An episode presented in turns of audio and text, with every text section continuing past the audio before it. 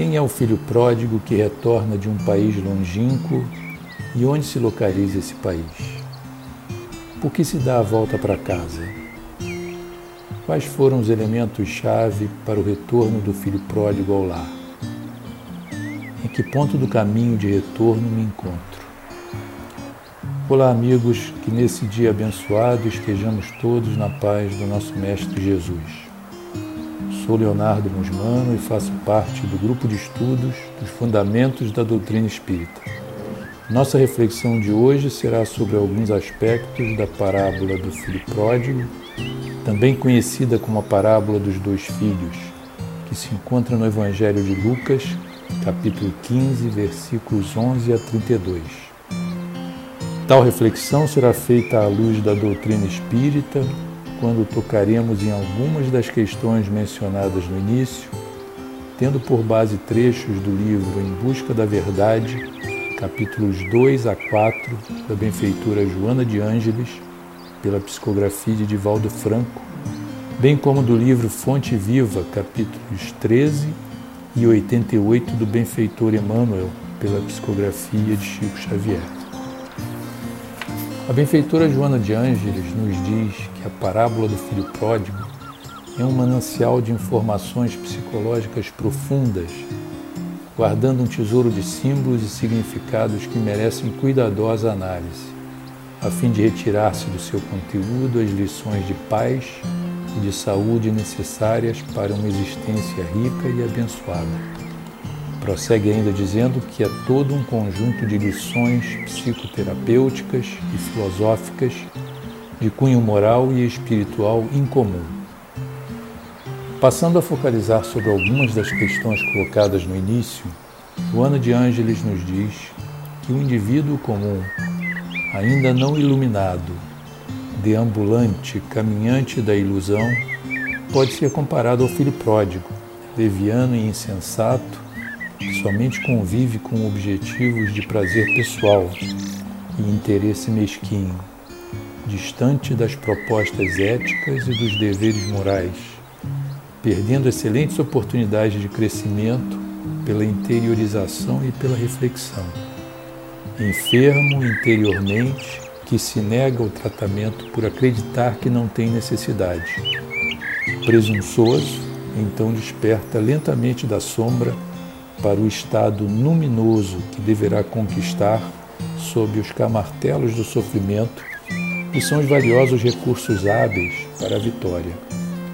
A benfeitora complementa dizendo que, de alguma forma, o filho pródigo somos todos nós.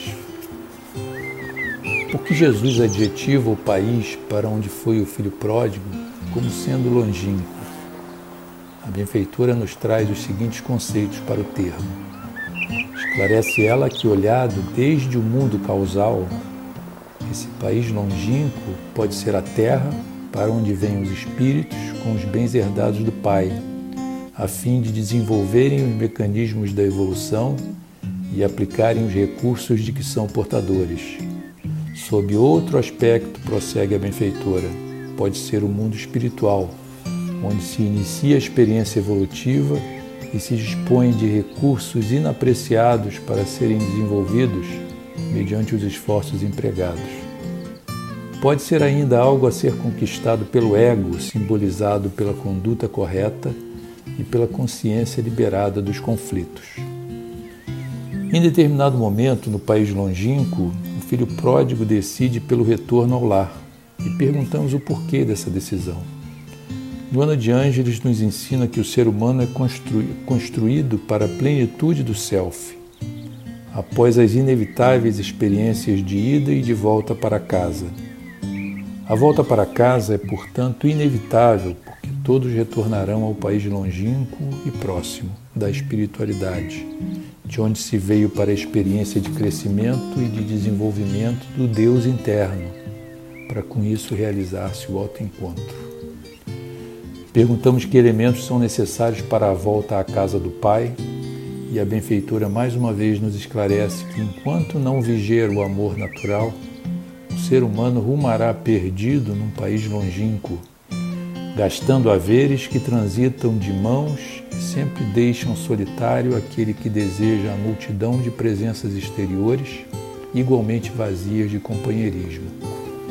Quem almeja o encontro, mesmo que inconsciente do self, deve perceber que somente através de um mergulho interior na reflexão silenciosa é possível descobrir e dominar os tesouros adormecidos. Prossegue ainda dizendo que somente no amor está a felicidade, porque nele se aure a vida e vida em abundância, facultando o encontro com a consciência de si, o autoencontro com o self. Podemos ainda dizer, através das palavras da benfeitora, que o filho em algum momento cai em si, despertado sob os acicates do sofrimento e sob vivências que ensejam o despertar da iluminação. Aqui interrompemos as referências ao livro mencionado da benfeitora Joana de Ângeles, o qual traz inúmeros outros aspectos relativos à parábola. Voltamos por fim a nos referir ao termo cair em si, o qual também é mencionado pelo benfeitor Emmanuel. Recomendo o benfeitor, cai contudo em ti mesmo, sob a bênção de Jesus e transferindo-te então da inércia para o trabalho incessante pela tua redenção, observarás surpreendido como a vida é diferente. Prossegue ele. Quando o filho pródigo deliberou tornar aos braços paternos, resolveu intimamente levantar-se, erguer-se do chão frio da inércia para o calor do movimento reconstrutivo, fugir à treva e penetrar a luz Levantou-se e partiu no rumo do lar paterno. Levantemo-nos, repitamos nós. Muita paz a todos.